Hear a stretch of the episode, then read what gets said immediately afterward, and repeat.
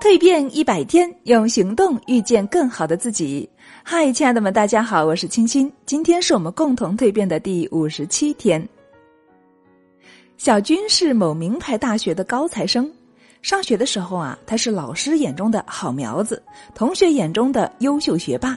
可是毕业后呢，却因为不善交际，和人沟通能力差，在工作当中啊，成了同事眼中的不知道变通、不合群的范例。后来因为和某领导有过节，辞职回家了。在招聘会上也投了不少简历，但是每一次面试之后都是石沉大海。就这样高不成低不就的一直在家待着了。到了成家年龄，虽然父母亲都为他张罗着，但是他天生性格腼腆，看见女生就脸红，也不知道怎么和异性交往。所以啊，即使遇到了心仪的女生呢，他也不敢向对方吐露心声。现在更是沦为了大龄剩男了。在我们当今这个社会啊，宅男宅女可以说是越来越多了。但其实我们每天有三分之二的时间都是处在社会关系当中的。如果我们能够运用一些心理学的方法和技巧，让我们成为一个让人如沐春风的人，那么我们不仅会受到他人的欢迎，还能够在他人的反馈中越加肯定自己的魅力。所以，唤醒自身的独特魅力，我们可以先从解密社会关系开始，让我们在社交过程中发现过往容易被自己忽略的专属个人的魅力闪光点，成为社交达人。好了，那我们既然说了社交这么重要，但是大家有没有过一些融不进去社交场合的经历呢？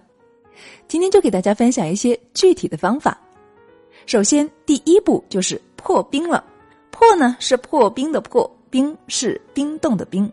也就是说啊，如果在一个陌生的社交场合，迅速打破人和人之间的距离，与陌生人搭话，并且快速的融入社交圈，那破冰啊也是要讲究一些技巧的。今天呢，我们就分为两种情况：一种是如何让别人主动来找你搭话，另一种呢是你如何主动找别人搭话。我们来看一下如何让别人来找我们搭话。第一个方法用眼球效应，眼球效应是可以吸引别人注意的。具体呢，就是用各种可能的手段和方法来造成醒目的效果，以便引起别人的注意。使用眼球效应的时候呢，不需要有其他的社交技巧，只需要那么一点点勇气就好了。比如很多明星艺人，他们就很懂得使用眼球效应。还记得话题女王 Lady Gaga 吗？曾经呢，他就把新鲜的牛肉穿在身上，哇，这是我们很多常人想都不敢想的办法。但是呢，他却因此而成功的吸引了全球媒体的眼光。当然了，在这里呢，我们不建议大家都来效仿他，我们也不需要穿奇装异服。其实我们只需要在身上穿一些与众不同的配饰就可以了，比如说一些独特造型的胸针，一条略带夸张的古董项链，或者是一个设计新颖的包包，都可以。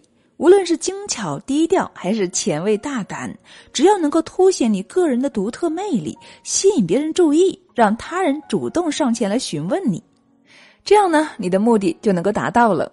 比如闺蜜丽丽，她喜欢呢在手上佩戴一个很大的、可以转动的像地球仪一样的琥珀戒指，每次参加一些比较重要的活动时，她都会戴上它，这样呢，就会经常有好奇的人过来问她的来历。这个时候啊，丽丽就很自然的跟他们聊起如何在欧洲小镇的古董店里找到了它，然后给大家谈论戒指背后的故事。接下来的话题就自然而然的会延伸到时尚啊、穿着啊以及日常的话题当中来了。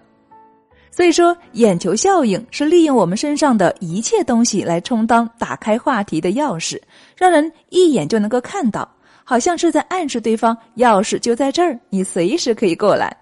那么反过来，我们又应该如何主动的去找别人搭话呢？还有在社交当中，我们又应该如何巧用话术，让人对我们快速的产生好感呢？更多分享，欢迎大家一起走进我们今天的蜕变课堂。好了，我是清新，今天的分享就是这样了，我们蜕变课堂再见。